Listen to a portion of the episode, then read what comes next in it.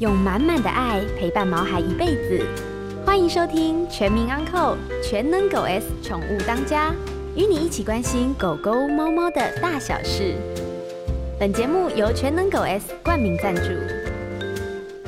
大家好，这里是 FM 九八点一九八新闻台，欢迎收听每个礼拜一晚上八点钟所播出的《全民安扣全能狗 S 宠物当家》节目。我是兽医师杨靖宇。呃，今天是劳动节连假的最后一天了，我们各位听众朋友该收收心了哈，因为明天要开始上班了。那这几天呢，天气非常非常的热。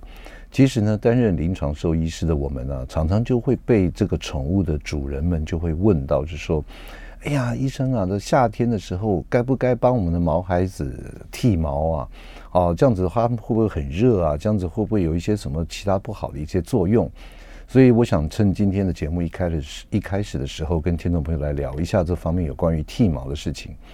呃，从这个皮肤的结构跟生理上来说，它跟我们人类最大不一样的地方，就是在毛孩子的身上它没有汗腺，所以没有汗腺，它因此就不会排汗。所以说呢，对于散热来讲，就是靠的它的呼吸，靠的嘴，还有四个脚掌。这样子能够把身体的过多的热啊，就吸收到的热能够排出来。所以说这个剃毛，这样大家会这样子，诶，反过来想说，那既然它没有汗腺，有毛在身上，跟这个剃不剃毛，应该在散热上面没有什么太大的关系。所以呢，因此呢，常会有两派的人说法，就是说，第一个它没有汗腺啊，你剃毛也没有用啊，对不对？那另外一派的说法就是说，诶，的确，它的确会有一点点帮助。这边我做了一个综合的整理，跟大家分享一下。第一个就是说，因为啊，我们都知道毛发它的确是会保暖，对不对？这一点我们大家都承认嘛。因为天气冷的时候，我们都会穿衣服。那狗狗跟猫猫身上的这一层厚厚的毛，其实就是它御寒的一个衣服，在冬天来讲。所以因此，它对保温上面来讲，它是有一定的功能在。那如果说今天当这个毛孩子它很热的时候，那它是否能够把它的毛能够减少一点？它至少在散热方面是会快一点，这个我们都呃予以确定的啊，应该是有这样子一个物理性的作用。所以说，在这个该不该剃毛或者该不该剪毛这一点，其实有两个英文单字跟大家来聊一下，一个叫做 shave，shave 的意思就是把剃毛剃得光光的。甚至于呢，有时候剃到跟我们外科手术要准备手术的时候，这样子那么那么短的这样子，甚至于零点零一 millimeter 那么那么短的毛，这叫做 shave，叫剃光了。那另外一种叫 groom，就是说，哎，修剪的，用剪刀一刀一刀剪的。所以因此，顾名思义，我们叫一个是剃光，一个是修毛，把它修短。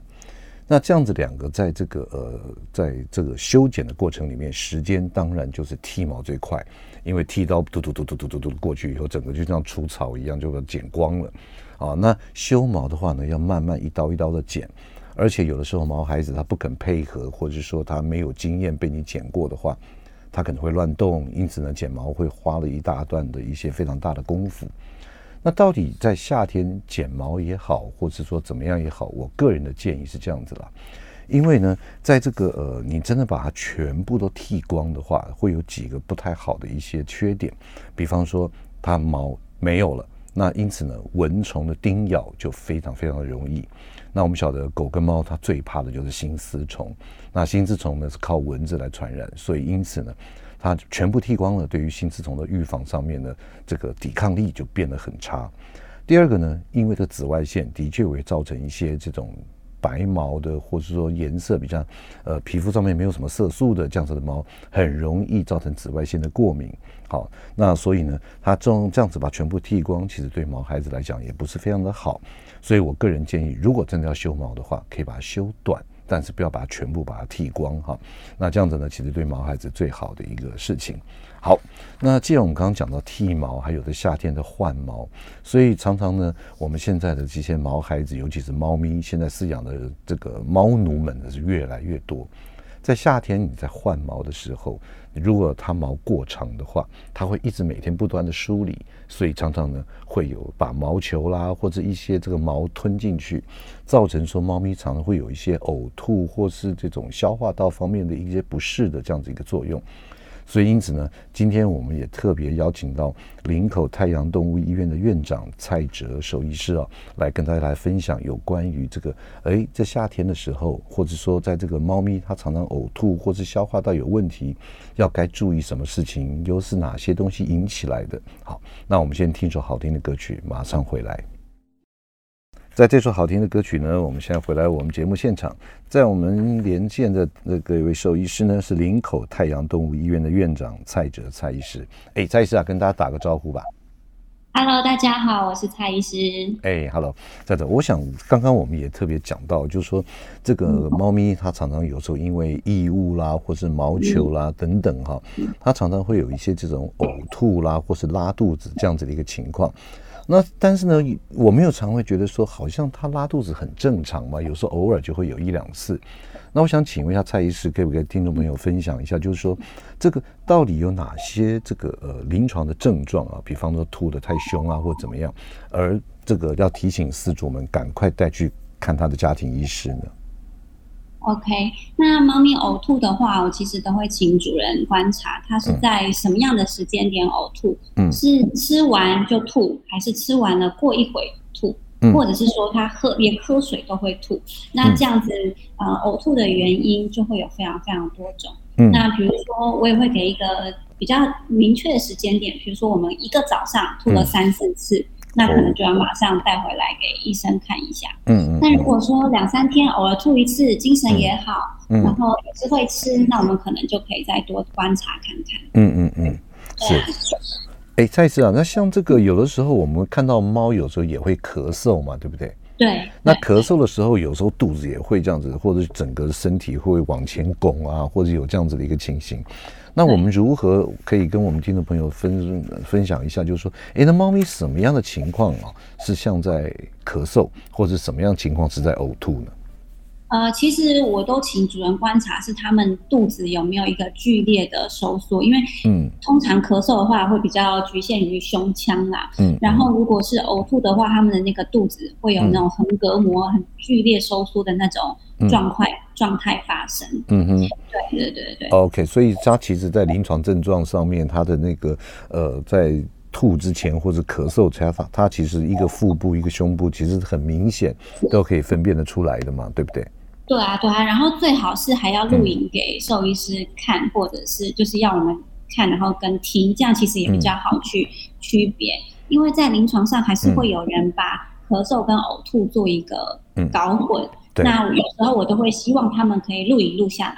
嗯，这样子来就诊的时候，其实我们更好让兽医师去区别说，哦，那他今天是呕吐了，还是他今天其实是因为咳嗽？哎、嗯，蔡医师，你这样提醒我们听众朋友真的非常的棒哎，就是说，因为有时候根据这个续主的陈述啊，或者说这样子讲，他有时候真的有时候会分的不是那么的清楚，对，所以因此会导致于兽医师接收到的一些讯息可能是。并不是非常正确的，对不对？所以说有有这样子手机，大家都很方便啊，这样拍起来，对，不对？好，好。那我我再想请问一下，就是说，他如果呕吐的这个吐出来的东西，当然除了我们拍照之外，哈，那会有哪些东西啊？那会不会有一些，甚至于会有含血在里面？有哎、欸、有哎、欸，其实我之前还看过吐出那个寄生虫，嗯、猫咪吐出寄生虫，因为我们的那个蛔虫会移行嘛，就到肺，嗯、然后就被它吐出来。其实这个也是有的哦。嗯，哇，还对，嗯，是。对，然后吐出血也有可能吐太多了，我们整个食道灼伤了，嗯、然后就血就一起出来了，这样子。嗯、那通常都会是鲜血啦，可能不太会是整滩，嗯、哦，可能是口水，然后有几个点点这样有鲜血。嗯，那这个。比较没有关系，只要适当的止吐，然后给一点胃黏膜保护剂，嗯，那其实都还蛮 OK 的。嗯，蔡医师啊，像像这个呕吐物啊，假设假设它是毛球，它大概的外观呈现什么样的一些症状？嗯、什么样的？如果你说呕吐物的样子吗？对对，可能就是你。咳出来是毛球，它可能是有一点口水，口水就会黏黏，然后带有一点泡泡，嗯，然后你就可以看到它里面的那个呕吐物其实是有它的毛发的，嗯嗯，对对对。嗯，OK，好。那接下来我想再请问一下，就是说这个呕吐啊，我们晓得它会有很多不同的原因。那这边可不可以跟简单的跟大家介绍一下，在猫咪来讲，它如果我们真的确定它是呕吐了哈，那在这个呕吐大概有哪些原因会造成它这样子这么严重的情况？第一个，其实像现在我这几天常见的，因为天气变化真的太大了，之前很冷，现在很热嘛。第一个就是急性的一些肠胃炎，那也会造成呕吐的现象。嗯，然后因为天气本来就是对猫咪来说是一个比较大的紧迫。对。那猫咪在很多个紧迫，它们就是一个潘朵拉的盒子，你根本不知道它什么时候会发生什么事情。所以天气，天气的话，我觉得还蛮影响，还蛮深的。嗯嗯。第一个，然后第二个呢，当然就是他们的毛球，他们如果说一直都有一些毛球症的症状的话，嗯，也有可能会呕吐。那这个时候其实可以适当的换一些，比如说毛球的饲料啊，或是给一点换毛膏，这些都是可以的。嗯，然后再来就是比较偏向疾病的部分啦，嗯、像肝脏指数啊、肾脏指数啊、嗯、这些的升高，其实也是会有呕吐的现象。嗯嗯，对，还有一个是我最近也遇到一个猫乱吃东西，嗯、然后拿出巧克力的例子。嗯它也是会疯狂的呕吐。嗯，巧拼，哇，对，巧拼啊，那些都是。嗯嗯嗯。那除除了这些原因之外，还有没有其他的啊？像像这个，我待会儿想要问您的，就是说，这像胰脏炎，嗯、或者是说像一些肠道型的一些疾病，甚至于肿瘤，会不会有有？对，同样有一这样子的一个症状。有有有，谢谢谢谢。嗯，当然就是比如说像胰脏炎，猫咪的胰脏炎也是。嗯也是也是算常见，它也是会有造成这样呕吐的状况，然后还有猫咪一些淋巴肿瘤的问题，那也有可能。嗯、那我让杨医师这样讲，让我想到了最近的一个案例，嗯、就是他在他的肾左肾的部分长了一个团块，哦、那长得非常的大，压迫了他的胃，嗯，他就一直吐。哎呦，真的真的是哦，有时候猫咪不会讲话，当主人的正在好好的看着它，对不对？所以有有一些、啊啊、有一些初期的症状什么等等啊，就就会有产生很多很严重的一些背后的原因在那边啊。那今天在我们节目现场的特别来宾呢是林口太阳动物医院的院长蔡哲蔡医师。我们先进段广告，广告之后呢再来好好问他猫咪有关于消化道的问题。欢迎回到九八新闻台全民昂购全能狗 S 宠物当家节目。我是兽医师杨靖宇，今天在我们节目现场的特别来宾是林口太阳动物医院的院长，也是位非常优秀的学妹啊，蔡哲蔡医师啊，来跟我们来聊一下猫咪有关于呕吐啦、消化道方面的一些呃不正常的一些问题跟原因啊，该如何治疗？好，喂，蔡医师啊，嘿，哎，刚刚在我们第一段的节目里面，你特别有讲到说你曾经就是说看到这个猫咪甚至于吐出了寄生虫哈，对，那我们就先从这个寄生虫来开始聊。在猫来讲的话，常常会看到有哪些寄生虫？其实最常见的不外乎就是绦虫啦，嗯，绦虫啊，然后蛔虫啊，这些都在，真的都还蛮常见的。嗯，绦虫其实那个字写起来是有点像那个条，对不对？对对对对。对，其实那个字应该念绦虫。对，那绦虫是怎么样传染的？像我们的猫从来不出门的。它怎么可能会接触到别的猫的粪便？因为我们晓得寄生虫很多都是粪便传染，对不对？对，那对，那那它从来不出门，怎么会感染到绦虫呢？呃，其实绦虫的话，嗯、我们大部分都是借由跳蚤来传播的。嗯，嗯，那跳蚤的话，它可能会去先去呃，老鼠它是一个绦虫的一个主要的宿主嘛，它就是叮咬老鼠之后，然后借着我们人猫不出门，可是我们人会出门，嗯嗯、我们人。把跳蚤带回家了。哎呦，所以所以这这这也算在我们头上哎。对啊，嗯，每个月的预防很重要，不是说他们不出门就可以不用用那些外寄生虫的预防药。嗯嗯嗯。所以所以针针对这个绦虫的这样子的一个这个预防的话，其实也是建议，除了对于绦虫本身之外，对于跳蚤的预防也是格外的重要嘛。没错，因为它就是跳跳蚤叮咬而传播的。嗯嗯嗯。那除了绦虫之外，还在猫咪有没有常在还有其他的寄生虫？不管是内或外。呃，我自己遇到的其实蛔虫也是蛮多的，嗯、然后蛔虫还会移行到肺脏，然后之后就咳咳咳咳出来，咳出来。对呀、啊。我那那我自己亲身的经历。嗯，是，呃，蔡医师啊，那我想我想请问一下，就是说啊，这个像一般的饲主，如果说他这个从小猫开始养，比方说他去那个流浪动物之家去认养了一只猫咪等等，哈，那可不可以简单的，当我们这跟今天的主题稍微有点远了，就是说，呃，有从外面带回来的小猫幼猫，可能两个月。它必须要先经过一些什么驱虫啊，或打预防针，对不对？嗯，那可不可以把这个流程啊，来跟大家来做，我们听众朋友来解释一下？或许有听众朋友想要正想要养猫，或者正要去认养幼猫，那这样这样子有个基本的一个概念，就是说，哎，该什么时候该驱虫，什么时候该打预防针，这边来跟大家来介绍吗？可以。那当你去收容所或者是宠物之家把猫咪带回来的时候，嗯、第一件事情当然就是先去找兽医师嘛。嗯，那大部分的兽医师在这个时候都会说。哦，我们现在没有办法打预防针，先回家观察。嗯，他让他认识你，认识你的环境，认识你的声音。等他都正常了之后，嗯、我们再来施打。嗯，但是在这个之前呢，其实兽医师还是会做一件事情，就是驱虫。嗯，那驱虫的话，包括了体外跟体内的寄生虫都非常的重要。嗯，因为毕竟在收收容之家或者在一些多猫的环境下，他们很容易会有一些呃寄生虫还有跳蚤的这种传播。嗯，嗯，所以这个。然后可能兽医师就会让他吃口服的驱体内的寄生虫，嗯嗯嗯，对，然后再来就是滴我们的体外的寄生虫。哦，体外寄生虫，嗯，对。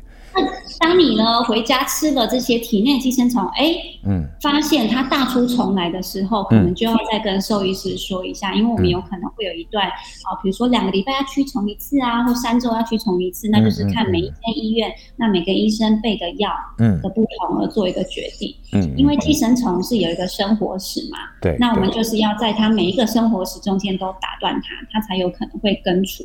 所以可能需要到六到八周的时间做一个体内的驱虫。嗯，是。对，然后大概满八周的时候，嗯，我们就可以开始给他那个核心疫苗的施打第一剂，嗯、然后之后我们就是照着规则走这样子。OK，所以说呢。带小猫咪回家是一个很快乐的事情，但是不要把一些虫虫也带回家，对不对？对，所以说，在不管是肚子里面的或者体表外面的，都要把它清理干净，这样子呢，才能好好的开始来饲养它，成为我们家庭的一份子。哦，没错。对，好。那在寄生虫聊完了之后，刚刚这个呃，蔡医师刚刚你也提到，就是说，哎，像胰脏炎哈，嗯，因为我们晓得，在这个胰脏炎，狗跟猫来讲，其实呢，最近其实发生的也蛮多的。对。那可不可以跟大家来聊一下，就是哎，这个猫咪的胰脏炎，它的造成的原因到底是什么样子？还有哪些临床症状？OK，那其实，在一些 paper 上面有指出，他们其实还是有一点点品种的呃限制性啊，可能新罗猫是最常见胰脏炎的哦，暹罗猫，嗯，对对对，可能就是跟他们的基因有相关，嗯，那。最近还蛮常遇到一些胰脏炎，比如说他们都是继发的啦。第一个就是比如说他们的心脏病啊，嗯，血液灌流量不足也导致我们的胰脏灌流量不足的时候，也有可能会发炎嘛。嗯嗯。第二个可能就是肾脏病，这都是猫咪比较常见的肾脏病的部分也是继发，也因为肾脏病它没有办法有好的灌流量给全身的时候，它也会继发我们的胰脏炎。嗯嗯。对，这两个是比较属于最近常见的，嗯，然后再来就是不当的饮食，嗯，给他吃非常非常油的食物，嗯，然后给他吃非常多的那种，呃，比如说，嗯，我我有主人是一直给他吃鲑鱼啦，就是真的是非常非常的油，哦、哇，那真的是 对油脂量还蛮高的，对，对对对，然后这种就会有可能会激发我们的胰脏炎，嗯嗯，然后再来就是，嗯。那胰脏炎有什么临床症状啊？第一个通常都是会呕吐，嗯、其实胰脏炎还蛮好去区别。嗯、第一个通常都是呕吐，再来就是他们会有低低弓背的那种姿势，会觉得他肚子很痛。嗯，那大部分临床症状就是这样子。哦，就是背这样拱起来那样子，很不舒服，对对对很不舒服。对对对对。嗯嗯，那那那像通常像猫咪，我们看到有这样子的症状，带到我们医院来，我们会做哪些检查来判定它到底是不是胰脏炎呢？呃，如果是我的话，我可能会先验个血，嗯、然后确认，然后验一个那个 kit，就是我们有胰脏炎的那个 kit。那当然每一间医院都不太一样嘛。嗯嗯。然后我们就会来看，然后当然因为猫咪是一个极度需要尊重的宠物。如果说它今天真的已经痛到不行，然后让我仰躺扫超音波，它可能会非常非常的紧迫的时候，我可能会先跟它。呃，跟主人沟通，可能先疼痛管理、疼痛控制，等他舒服了，嗯，我们再仰躺，我们再确认一下超音波。嗯，那以上今天真的只是单纯的发炎哦，还是说他其实已经有囊肿了，或者是他有坏死了，或者是他有团块？嗯嗯。对对对，这些都要去区别一下。哦，OK，嗯，因为因为其实啊，蔡医师啊，再问问问另外一个问题啊，嗯，就是说在我们人来讲哈，像很多这种隐形的杀手，就胰脏癌了哈，嗯，就是胰脏炎、胰脏癌，他们一般来讲都说哇，很不容易发现，很不容易察觉，因为它都躲在很多器官后面。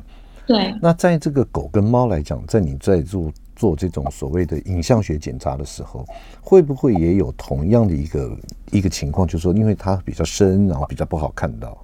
会，嗯，我可能可能就是还有一些影响是宠物，它如果今天是充满了食物的时候，嗯、其实也非常难扫。哦，对对对对，哎，说老实话，我真的哎，蔡医师啊，我觉得我们兽医师还蛮厉害的。嗯，你看，像像我们在做超音波身体，我们人在做检查的时候，那个那个医师跟你讲说，好吸气，对不对？然后说，对对，来 hold 住，然后十秒，然后再吐气，我们都会很这个依照他的指示来做。对，那像动物啊，像这样子，你在我我们在帮他做这种这个影像学检查的时候，他他他的配合度应该不是非常的高，尤其是猫咪很紧张的。对，尤其是很疼痛的时候，他根本就是会抓狂的那种，嗯，根本不可能请他吸气吐气，嗯、只能顺着他的他的呼吸的起伏，然后赶快去截图这样子。呀，真的厉害厉害，给我们自己一个掌声哈。那那蔡医师，我再想请一下，就是说，哎，那像这样子，如果确诊了他是胰脏炎的话，我们一般的这个治疗的一个过程应该是怎么样来做？胰脏炎因为很疼痛的关系啊，嗯、第一个一定就是要疼痛管理、疼痛控控制嘛，嗯、这个是非常重要的。嗯、那有一些兽医师可能会呃用到吗啡类的止痛药，嗯、那这个我也是常常使用在猫咪身上，尤其是胰脏炎这一块。嗯，那因为胰脏炎通常大部分的关系都来自于灌流量不足嘛，嗯，所以这个时候可能就会建议主人要呃留院打点滴，然后因为它也会。它也会疼痛，它也会不想吃，嗯，所以我们的那个那个促进食欲的，或者是我们一些比较低脂的，或者是一些处方饲料，嗯，适口性比较好的也会给它，因为也不能不吃东西，这又会造成后面的一些肠胃道的一些绒毛萎缩啊，又是后续的问题了，嗯嗯，所以大部分的胰脏炎我都会建议要留院，然后做一个输液的治疗啦，嗯，OK，蔡医师在你一般的经验临床经验里面哦。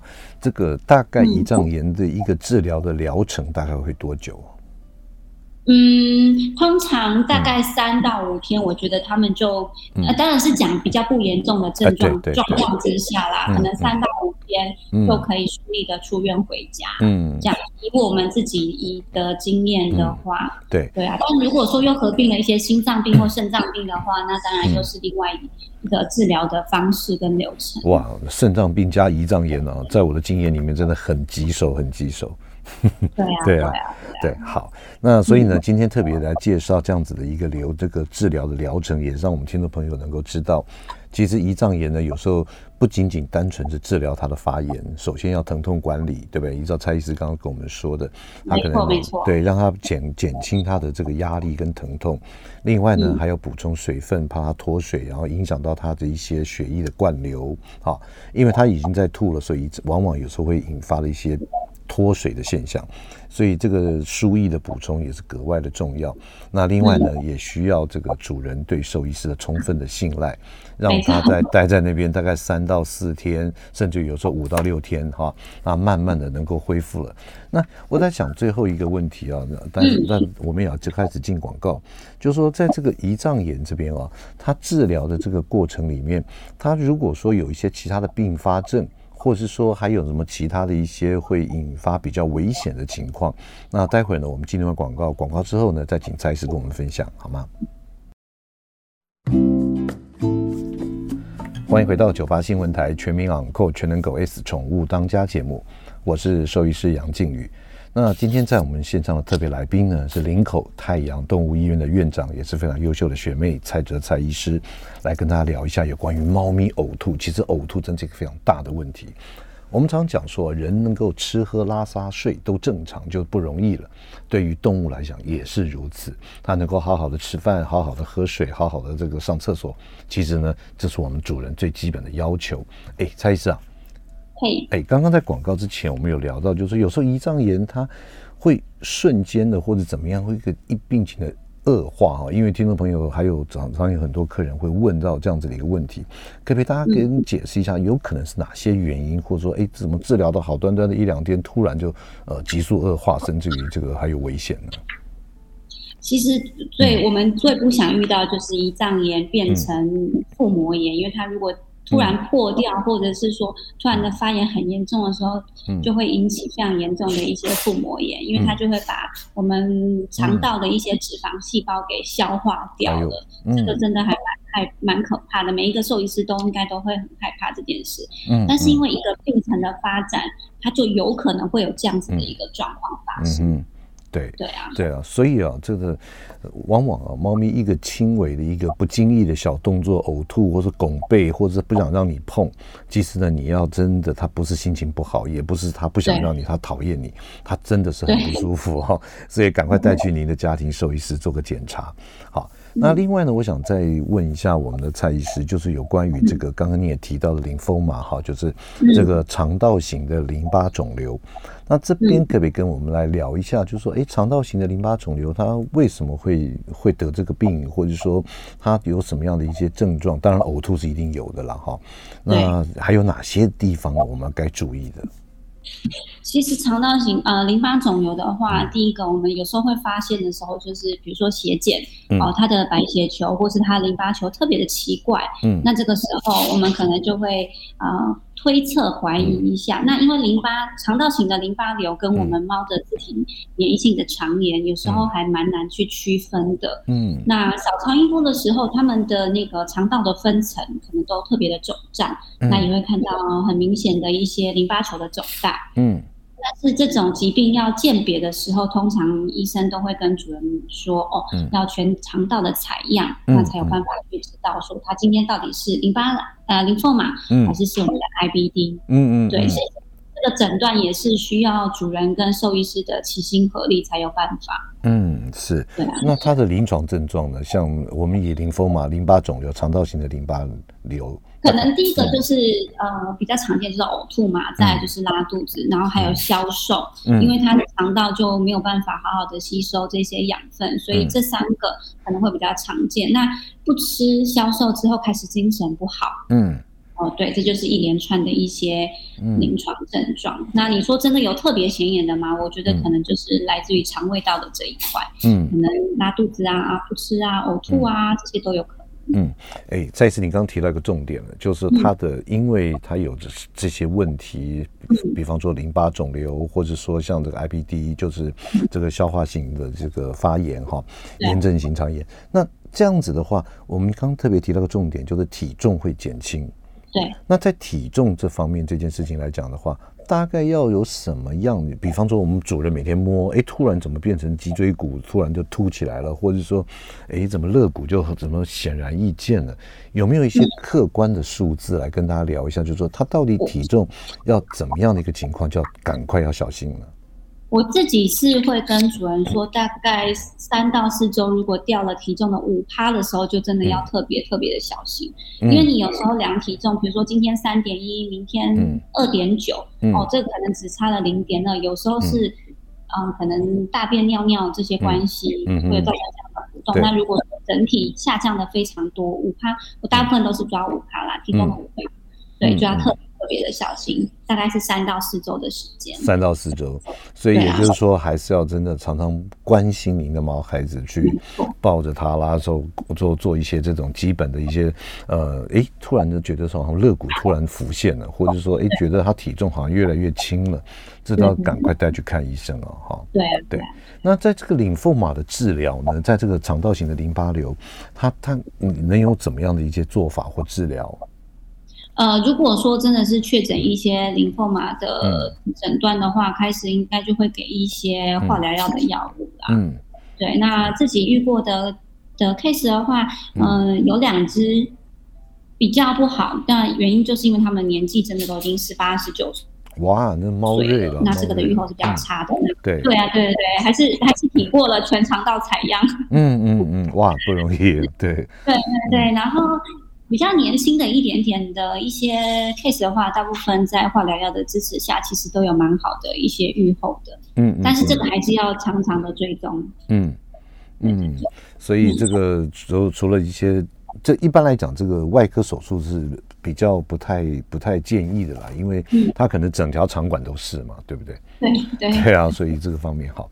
好，那接下来我想再问一下这个比较广泛的问题了哈。嗯，就说。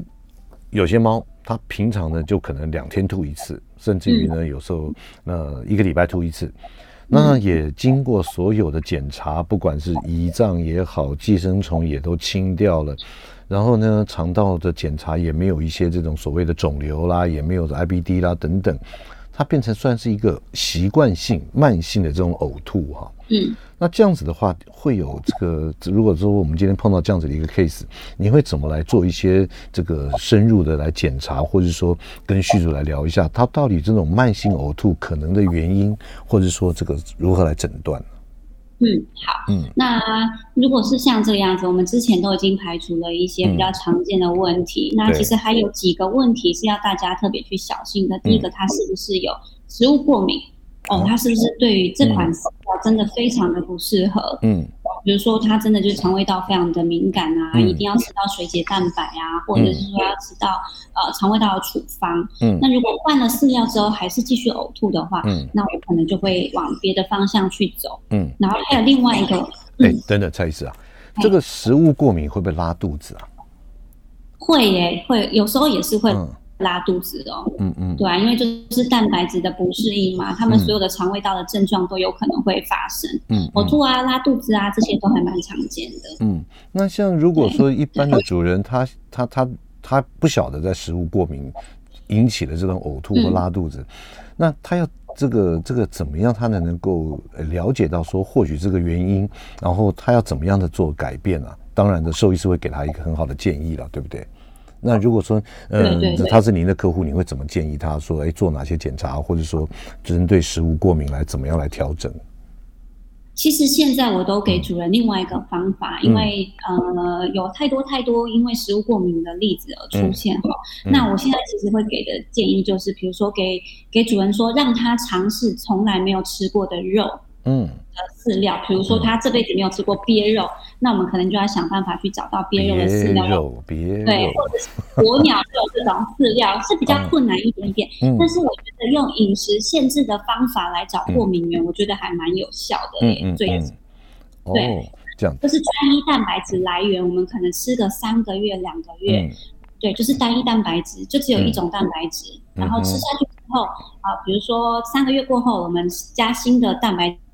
嗯，吃进去哦，比如说加鸡肉，他吐了，或者是说他有一些比较明显的一些不舒服，嗯、那我们可能就可以合理的推测哦，他可能对鸡肉比较有大的一些反应，这样子。嗯嗯、我目前是用这样子的方法去做一个排除的食物过敏的排除法。嗯，说到这个食物啊。哎，嗯，我们再聊一个离题的问题啊。好，哎，你一定会觉得我很烦哦。不会，不会。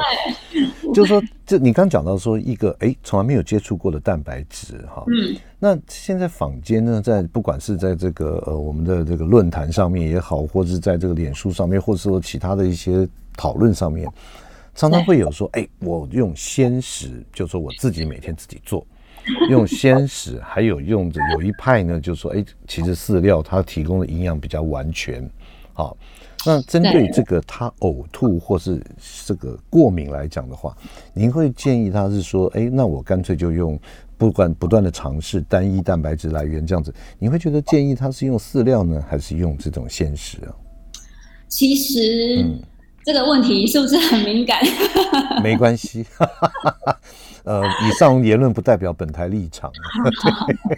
嗯、那其实现在我我我通常都会跟主人说，鲜食可以，嗯、但是你长期下来，它的营养真的是非常的均衡，均衡性不太够哈。对，嗯，比如说我们的饲料可能吃呃三十克，它就可以吃到青花素该有的量。嗯，但如果是你改吃鲜食的时候，它有可能需要吃到两朵，嗯，才有办法补足它青花素的量。嗯，那这个时候你怎么可能要求猫咪吃到两朵？猫不可能吃到两朵的啊。对啊，两两大朵，对，嗯、所以我都会觉得说，哎，是不是均衡的饮食，以长期下来看的话，嗯、可能会比较适合猫咪。嗯嗯，对，没错没错。对对对，其实但是我就太敏感了啦。嗯，对对对，反正除了就说你，哎，你这个这个口感，或者说这种其他的蛋白质之外，其实还是要顾顾虑到第一个，我觉得它均均衡性了。对，因为其实蔡医师，我个人我也是建议要吃这个处方饲料，就是说配合完整的饲料。对对，因为第一个它会营养比较平衡，第二个呢，它在制作过程也比较干净。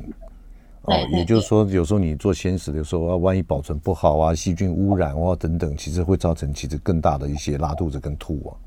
嗯嗯，对。好，那之所以呢，在这个食物过敏这边，就是说除了我们这个慢性呕吐，那还有其他哪些呢？呃，我还有一个比较常见的是，我觉得大家都会忽略的，嗯，还有一个部分是食道狭窄这个部分。哦，食道狭窄，哎，对。食道狭窄这部分，那当然这个就是要做内视镜，然后做胃镜去做一个、嗯、呃检查，你才有办法知道说哦，未接食道那个地方那个门是不是关太紧，嗯、是不是真的狭窄了？嗯嗯。那这当然是有一些先天性的啦，还有一些药物上的影响，嗯、都有可能会造成食道狭窄的这个部分。嗯、我觉得最近也是有这样子的例子出现，嗯、也是会有慢性呕吐的状况。嗯嗯。对，这个。那那那食道狭窄的话，该怎么治疗呢？呃，食道狭窄的话，嗯、我们可能就是会把食道那边做一个整形吗？就是做一个修剪，嗯、然后做一个缝合，嗯、然后让它变得不要是那么狭窄，变得可以通、嗯、让食物通过它的那个食道，嗯，顺利到它的消化道这样子。嗯、那当然，这个手术有很多很多地方都会做。对，对啊。Okay. 那那那如果说食道狭窄的猫咪，我们诊断出来是这样子，我们可不可以用不同形态的，比方说把饲料泡水泡软，或者说呢用一些这个鲜食罐头啊什么等等，那这样子的话会不会比较好吞咽呢？也也可以，也可以。可是因为有一些猫，它就很喜欢那种口感哦，嗯、就是它喜欢吃饲料的口感。对对对对对对对对，所以。你你真的要求他，除非说他真的可以愿意吃到我们的主食罐或是湿食的部分，嗯、那当然这都很棒啊。可是如果说它就是一只干饲料的猫咪，嗯、这个食道狭窄，可能要去把它的那一些、嗯、呃增生的组织都破坏掉，才有办法，它才有办法进食。对，有些猫是很坚持的哈。对，好，那我们先进段广告，广告回来呢，我再请一下蔡医师分享一下他在这几年下来的这临床的一些这个呃，他经验也好，或者诶有一些蛮典型的一些疾病来跟大家来做分享。一方面呢，也可以提醒大家，您看到您家的毛孩子，就代表有可能有这样子的危险。我们进段广告，马上回来。欢迎回到九八新闻台全民昂扣全能狗 S 宠物当家节目，我是兽医师杨靖宇。今天在我们节目现场的特别来宾，林口太阳动物医院的院长蔡哲蔡医师，来跟大家聊一下这个呃有关于猫咪呕吐、消化道方面的种种的问题。不要看蔡医师年纪轻轻的，其实他很忙的，而且呢他的 case 量非常的多，所以呢在最后这段时间，哎什么什么有了，啥也没有，没有没有。好，然后呢在这段时间，我想请蔡医师跟我们大家分享一下，就他过去处理过哪些方面有关于猫咪或是狗狗，他在这个。消化道方面的一些呃疑难杂症，其实呢，我借由这样子案例的分享呢，也可以提醒我们听众朋友，如果看到这样子的问题，哎，千万不要等而视之，等而闲之哦，就说哎没事啦，明仔载后啊，其实有些事情呢，不是明仔载后啊，哦，来，再一次跟大家来分享一下来。好，我第一个要分享的是我自己的猫咪，你自己的猫咪？那、嗯、对我自己的猫咪，有一只非常的年轻，才一岁。嗯，我就发现它呕吐，它只有吐一次而已。嗯，然后我就觉得不对劲，我就赶快带到了呃医院去做一个所有的血检，嗯、结果我发现它肾脏指数是非常非常可怕的爆炸。欸、然后他就，蛋姐蛋姐才一岁耶。对，才一岁。嗯，他是每天喝酒吗？还是说吃什么杀虫剂啊？还是什么？我的推测是，嗯、呃，我看到他的时候，他嘴巴是有咬一只蟑螂的，嗯，所以我的推测是他可能是吃到了蟑螂药之类的，嗯、急性的肾脏衰竭。嗯嗯嗯，对，所以他那一只，他就只有呕吐一次，我就觉得不对劲，我、嗯、去做了再做了检查之后，就发现他急性肾衰竭，然后非常非常的严重。嗯，最后。当然，这中间非常非常多的过程，嗯，然后我也帮他装了食道胃管，嗯，那也差一点要去腹膜透析、血液透析，但最后我还是选择让他离开。嗯、那这个是我一个比较我自己的、嗯、自己的切身之痛，所以 所以一定要做好检查。嗯、对，所以我今天早也特别借由这个 case 跟听众朋友说。家里面有饲养宠物，千万不要乱用一些杀虫剂啦，或是说摆一些那种。其实猫咪很厉害的，那个蟑螂屋啊，或什么东西啊，老鼠药啦，这些啊，对于猫来讲，它是随手垂手可得的啊，千万不要忽略它的这个。所以呢，对不对？好，真的非常非常小心。来，那还有嘞。还有的话，就是我最近的一呃，我手上最近在太阳的一个例子，就是他非常非常严重的止血症啊，嗯、然后他也是呕吐到不行，但是他的就医时间有一点点拉太长了，嗯，他是一个礼拜之内瘦了一点一公斤，一个礼拜，对对，一个礼拜一点一啊，对，一个礼拜他从八公斤瘦到六。六点九公斤，然后才才啊、呃，我们才见面这个样子，他才来找我、嗯、找我们这样子。嗯，他严重的止血症，嗯、呃，他也有吃异物的这种异食品。嗯，对，对，也非常的棘手，是最近常遇到的 case，他就是疯狂的呕吐。那我们推测他就是严重的胰脏炎啦。嗯、那当然，他身体可能还复合了很多病毒性的感染。嗯，这样子。哇，所以这是一个。所以他还好吧？他现在目前还可以，主人疯狂、很认真的灌食当中，嗯、非常的有慢慢慢慢的进步啦。哦、但是止血症的部分还是非常的严重。嗯，我都我都不太敢问了。哎，对对对，我们我们再聊一下那个刚刚讲的肾脏哈。对，因为这个通常我们来讲说，哎，猫咪的肾衰竭或者肾脏出了问题，嗯、通常都是年纪比较大，对不对？嗯嗯，所以像这种早期的，那如果说年纪比较大的引引发的呕吐哈，那这边可不可以跟大家来聊一下，就是它的互相的因果关系啊？你说年纪稍微大，对，大大的肾脏病的呕吐的这些有什么原因会导致他这样子？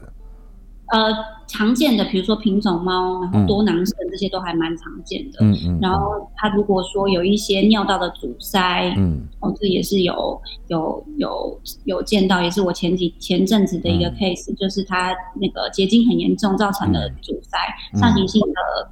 就是让肾盂扩张了，它也是呕吐到不行，嗯、然后肾肾脏也是非常的差，这样子。嗯嗯。通常我觉得都是来自于一些灌流量不足啊，如果是肾脏的话，嗯，对的，引起这些胰脏炎会引起呕吐的关系。嗯，OK，嗯好。蔡医师啊，真的因为时间的关系，跟你聊天聊到听到非常多的一些有趣的经验哈。嗯。那在最后的这一分钟里面呢，可不可以跟听众朋友来、嗯、来这个提醒一下，就是说其实呕吐了，你不要小看它，其实就它背。背后有很多很多的事情，来，我们做个简单的整理，来跟大家听众朋友来说一下，好吗？OK，、嗯、那如果说当你家的猫咪，呃，可能一个早上吐了四五次，嗯、然后会拱背。会觉得很疼痛的话，一定要赶快去找你的兽医师，因为这个时候有可能会有一些胰脏炎的可能。嗯，哦，比如然后还有一些，比如说自发性的肠炎啊，或是淋巴肿瘤啦，嗯、等等，这些都有可能会造成这样子的状况。嗯，所以不要觉得哦，猫咪吐就是正常，它们就是会吐毛球，嗯，然后就忽略了这一点。嗯，其实吐毛球不会不会每天都吐，它也不会一下子吐这么多次。嗯，吐毛球吐出来就没事了，这样子。嗯，对啊，所以只要有一点。呃，精神食欲不好的时候，嗯、一定要去找自己的兽医师去做一个讨论，嗯、去做一个检查。嗯嗯嗯，真的，嗯、哎，真的，我因为尤其你刚刚讲到那个蟑螂哦，让我想起很多很多这些。有时候有时候这个外面像猫咪还好啦，那么我们不会去遛猫嘛，但是狗狗啊，有时候在公园里面，它现在尤其是夏天到了，嗯、它会除草剂啦、杀虫剂都会喷。所以狗狗有时候舔到也会有这样子呕吐的一些症状出来。对对，okay, 好，那今天非常谢谢林口太阳动物医院的院长蔡哲蔡医师来跟我们分享有关于猫咪它的一些呕吐背后隐藏的故事。那有机会再来邀请你来哦，蔡医师。好，好，没问题。跟我们听众朋友说拜拜喽。好，拜拜。好，拜拜，谢谢大家。我们下礼拜同一时间再会，拜拜。